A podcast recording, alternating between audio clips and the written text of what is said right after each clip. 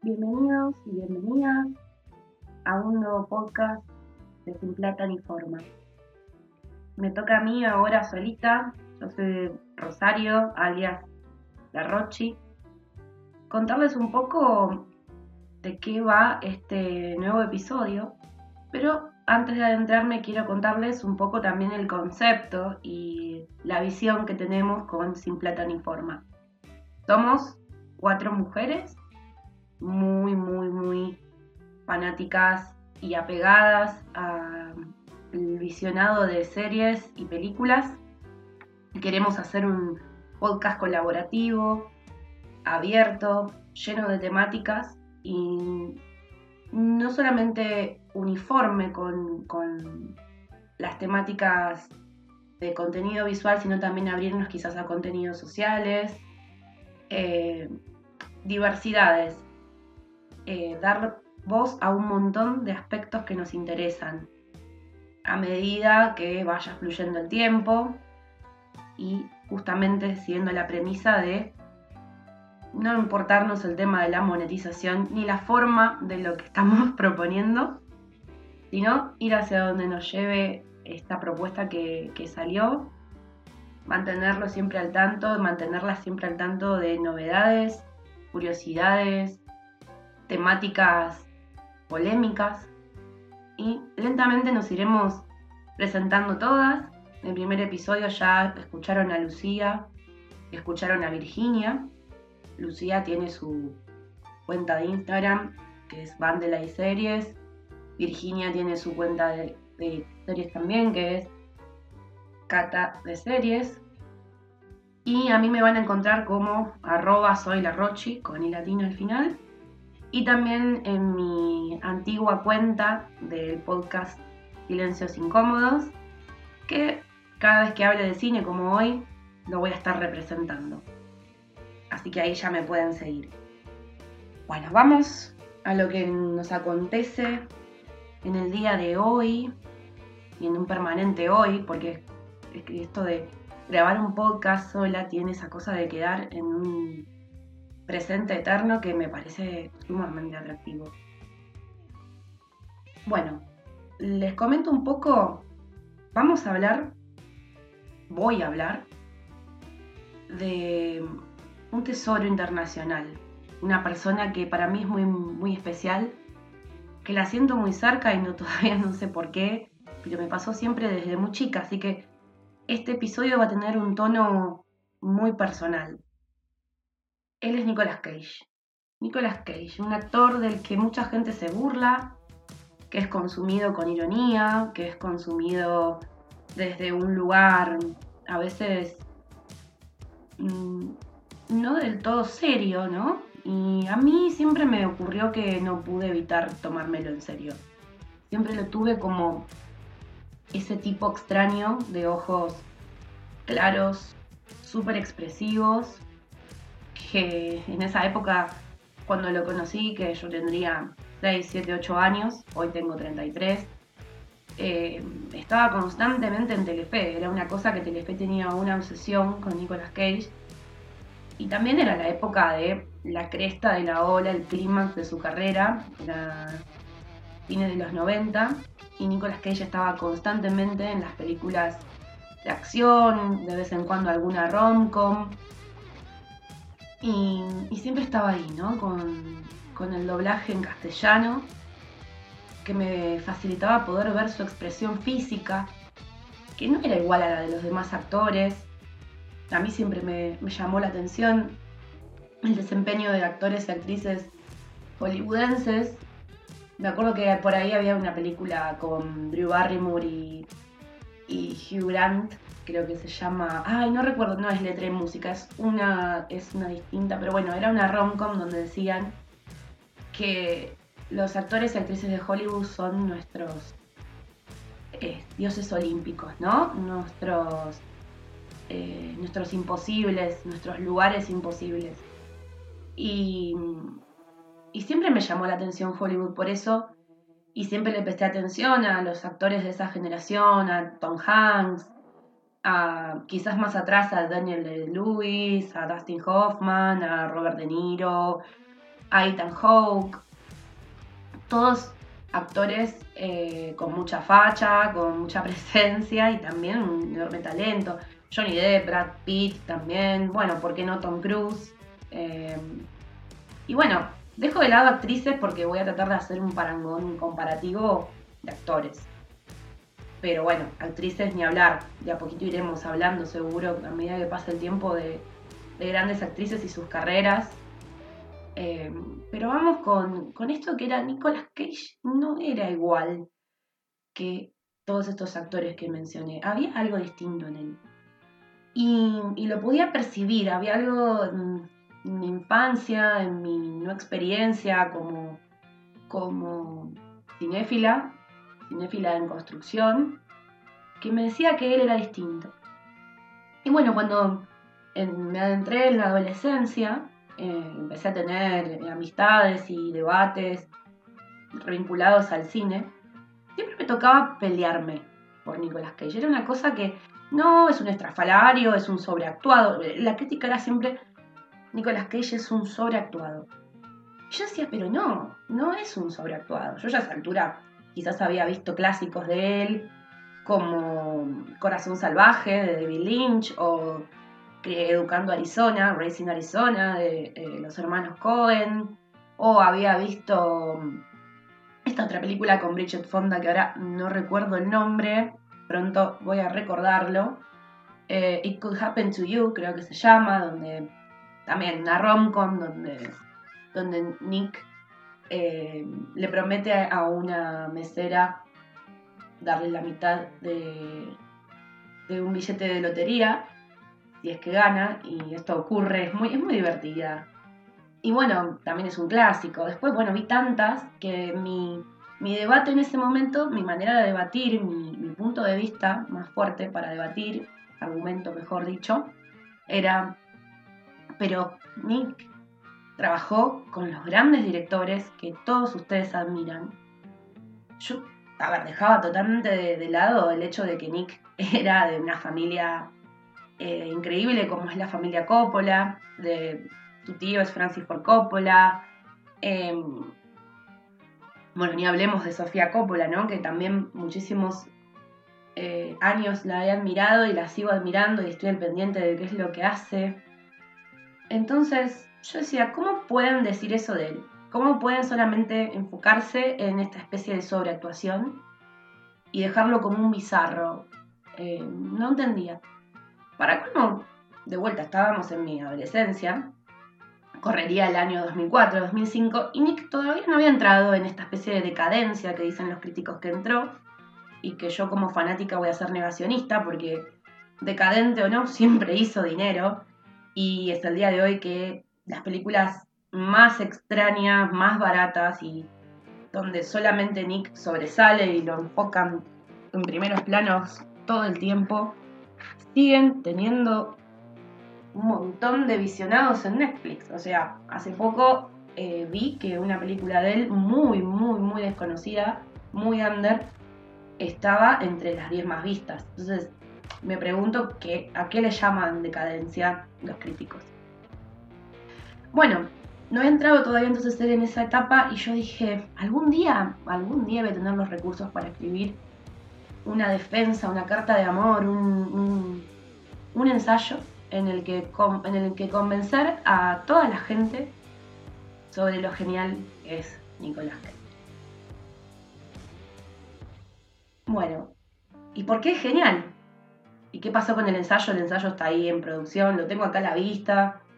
Me di cuenta que le faltan un montón de cosas todavía porque parece que no, pero hay un montón para hablar de Nick. De hecho, este es el volumen 1 del podcast. Voy a hacer un volumen 2 para no aburrir, pero vamos a empezar, vamos a salir un poco de esta cuestión tan nostálgica mía, personal, y lo voy a abrir un poco al juego y les voy a contar que Nick cuando empezó su carrera tuvo que enfrentar algo que mucha gente no sabe, que es el nepotismo. El nepotismo es esto de favores por ser eh, pariente de una persona famosa, lo que acá en Argentina decimos eh, ser un acomodado. Todos decían que era un acomodado, que le iba a ser fácil, no veían su verdadero talento y Nick si tiene algo es un compromiso enorme con su nivel de performance, tiene una obsesión con siempre dar lo mejor y, y que sea absolutamente original su performance. Entonces Nick se desesperó por sobresalir y cambió su nombre. Ahí empieza como la, formación ¿no? de, su, de su perfil, de su, de su propia creación. Y pasa de ser Nicolas Coppola a ser Nicolas Cage. Por su admiración a John Cage, el compositor, y por su gran admiración, él es un gran fan de los cómics, a Luke Cage, el cómic Luke Cage. Por lo tanto, vamos a tener entonces ya el nacimiento de este, de este nuevo Nick, que es Nicolas Cage. Y ya no es lo mismo. Él, luego de su primera aparición, que fue en el año 1981, en un piloto, ni siquiera fue en el cine, va a grabar una película eh, también totalmente desconocida, donde aparece unos mínimos segundos, que se llama Richmond High, donde va a conocer a John Penn. John Penn, me imagino que lo ubican, es un actorazo. John Penn se vuelve muy amigo de él y lo va a ayudar también a tener audiciones y a tener personajes más importantes o apariciones más importantes. Así es como va a venir Valley Girl, otra de sus producciones de los años 80 y donde ya es definitivo el armado de su estilo personal y le va a poner un nombre. Así que esto es interesante. El nombre se llama Shamanic Nouveau. Así es como él tiene su propio estilo bautizado Shamanic Nouveau. Nouveau por nuevo, por el Art Nouveau que a él le encanta, y Shamanic porque lo basa en torno a un sistema de creencias personal con sus dioses personales. Esto es muy extraño. Y lo traducen también como una mega actuación, le dicen. Es como esta técnica de la mega actuación sobrevolando el realismo. Porque a Nicolas Cage no le gusta el realismo. Señoras y señores, para él está sobrevalorado, sobrevisto. Dicen, no, realismo, no. Naturalismo, basta, es aburrido, ya lo vimos. Entonces él quiere atravesar esto, va por más. Y después, ya más en su vida madura como actor, va a transformar el shamanic nouveau, a conjugarlo por el western kabuki. Todas invenciones de Nicolas Cage. A esto, a estas invenciones de estilo que, de las que Nick ha hablado en contadas entrevistas, porque no es un gran fan de las entrevistas, eh, a esta invención de estilo, un, gran actor, que ya lo mencioné, Ethan Hawke, dijo al respecto que Nicolas Cage desde Marlon Brando es el único que nos deja estilos nuevos de actuación y por eso es enorme, ¿no? El western kabuki, repito, western kabuki es la inventiva del western en la postura, la estética corporal, con la intensidad del kabuki, que es un estilo teatral, musical, eh, milenario de Japón. Esto es eh, su propio spaghetti western, ¿no? Su propia manera de mixear estilos y generar uno.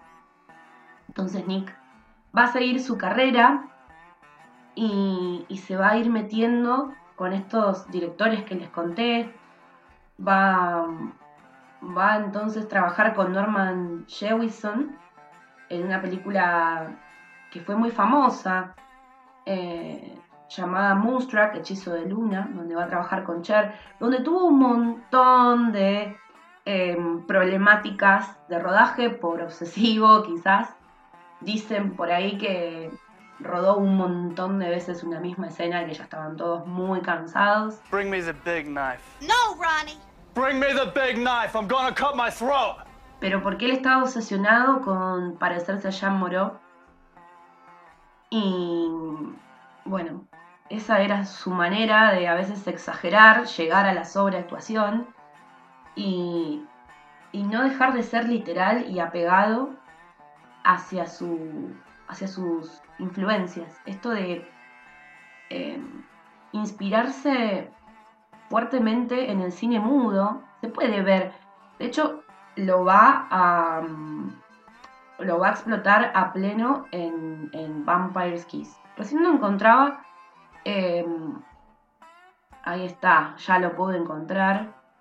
Jean Moreau en La Bella y la Bestia de Jean Cocteau. Ese es el personaje en el que se, en el que se inspiró para trabajar en su, en su hombre manco de Hechizo de Luna junto a Cher. Una película que fue muy vista, muy querida, que quizás envejeció un poco como rom-com con drama, pero podemos ver la intensidad y, esa mega actuación de Nicolas Cage ya en, en, su máximo esplendor, como va a pasar también con El beso del vampiro, Vampire's Kiss, de Robert Bierman.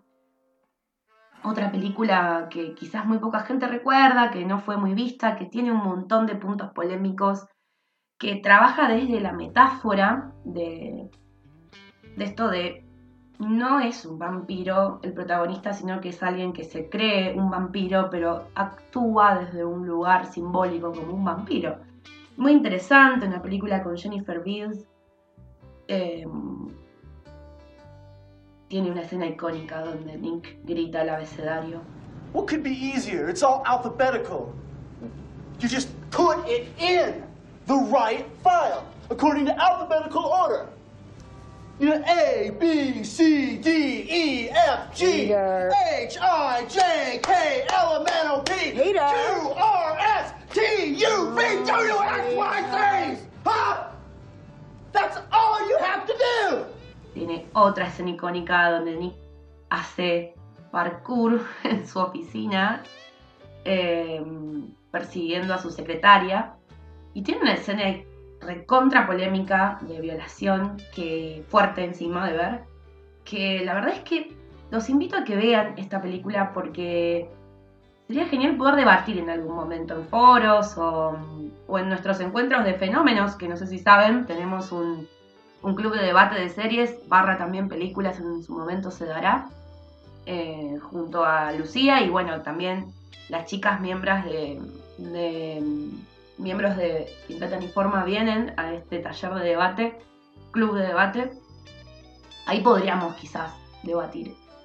Bueno, eh, volviendo al beso del vampiro, increíble película, donde se ve que Nicolas Cage es eh, enorme y donde no deja de sorprendernos con una actuación extremadamente amplia y sobredimensionada para una película tan chica. Está, muy interesante.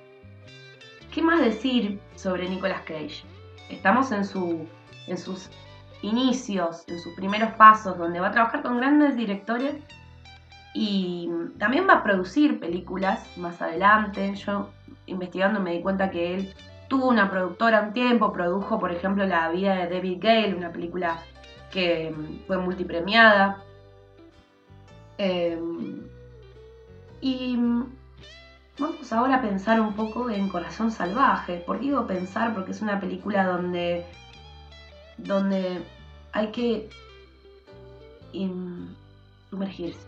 ¿Por qué digo eso? Porque las propuestas siempre de David Lynch son inmersivas. Y este Nicolas Cage es el Nicolas Cage Elvis, es el Nicolas Cage que canta, Treat me like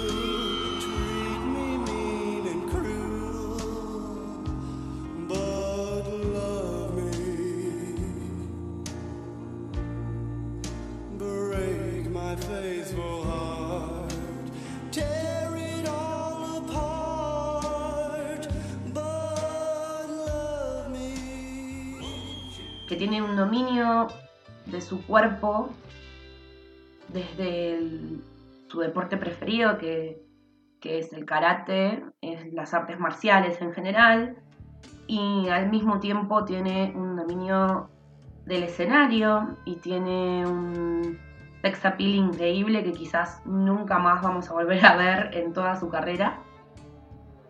Es increíble lo que hace Nicolas Cage acá. Y es increíble también lo que, lo que dice Nicolas Cage sobre esta película y sobre David Lynch. Él dice que quizás es la única película donde se sintió eh, totalmente libre de crear su personaje y donde se da cuenta que no, no va a haber una marca naturalista y constante desde la dirección. Para él, David Lynch es el único director que genera en el espectador un desafío.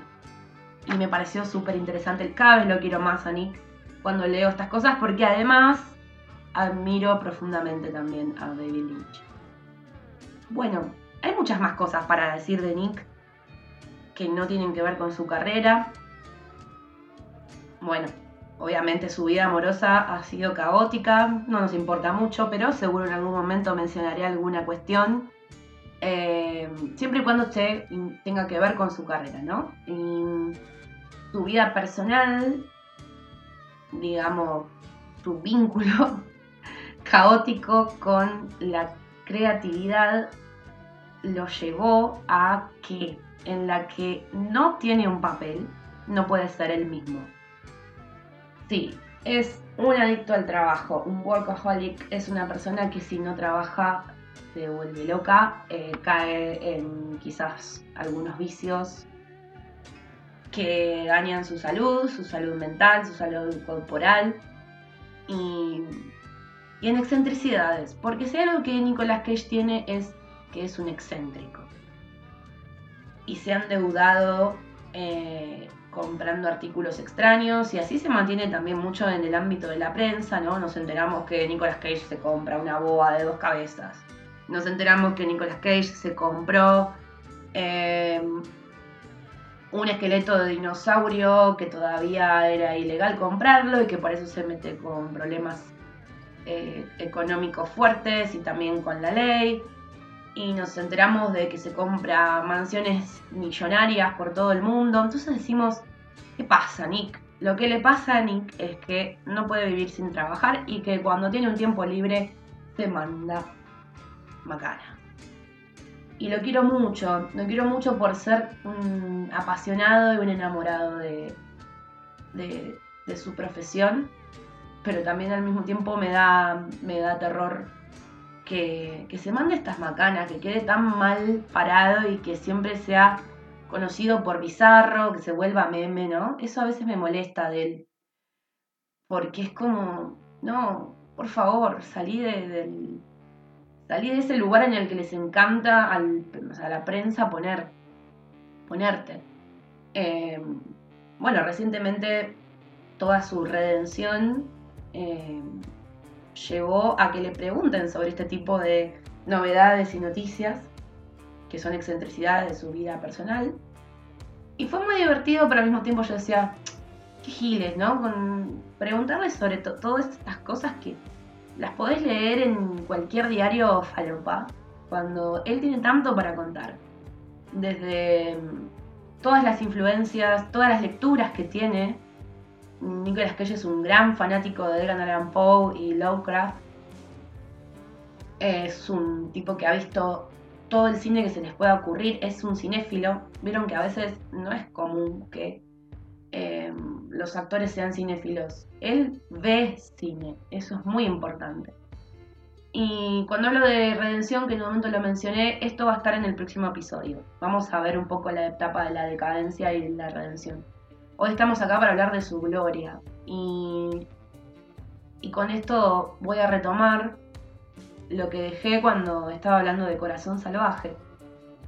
Eh, todo lo que va a seguir van a ser películas impresionantes e inolvidables de Nicolas Cage.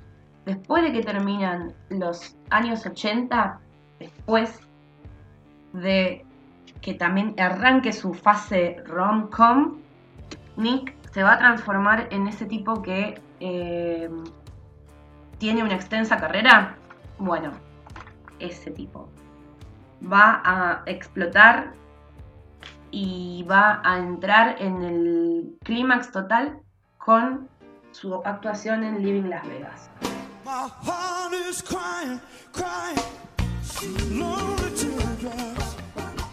Vivir en Las Vegas, deja todo junto a Elizabeth Shue y finalmente gana un premio de la academia. Eso lo recontra catapulta y empieza su fase, digamos, de héroe de acción, de buen tipo, ¿no? Esta construcción de un arquetipo de héroe que lo va a hacer llenarse de plata y por lo cual vamos acá a volver un poco de manera circular al comienzo de este podcast y por lo cual va a eh, ser una estrella blockbuster a full y que va a salir en Telefe y bueno, también va a llenar salas de cine. Entonces empieza esta etapa donde filma La Roca, donde filma Con Air, una película que hace poco la, la revisioné y fue como, wow, cómo me gustaba esta película y qué desastre que es, cuántos cabos sueltos que tiene.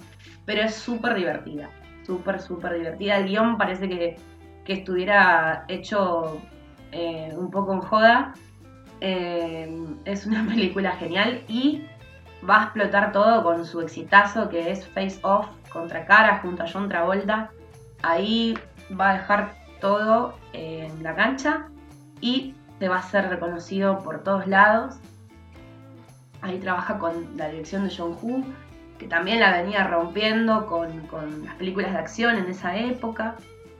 Y ahí Nick tiene todo el ascenso que se les ocurra. También va a ser esa rom-com tan famosa con Meg Ryan, eh, Un ángel enamorado, por aquellos años. Yo no quería ponerme tanto en, ¿Vieron Wikipedia, no? Con los años, los directores, porque eso ustedes pueden agarrar, darle clic a, la Wikipedia, ¿no? Y, mirar.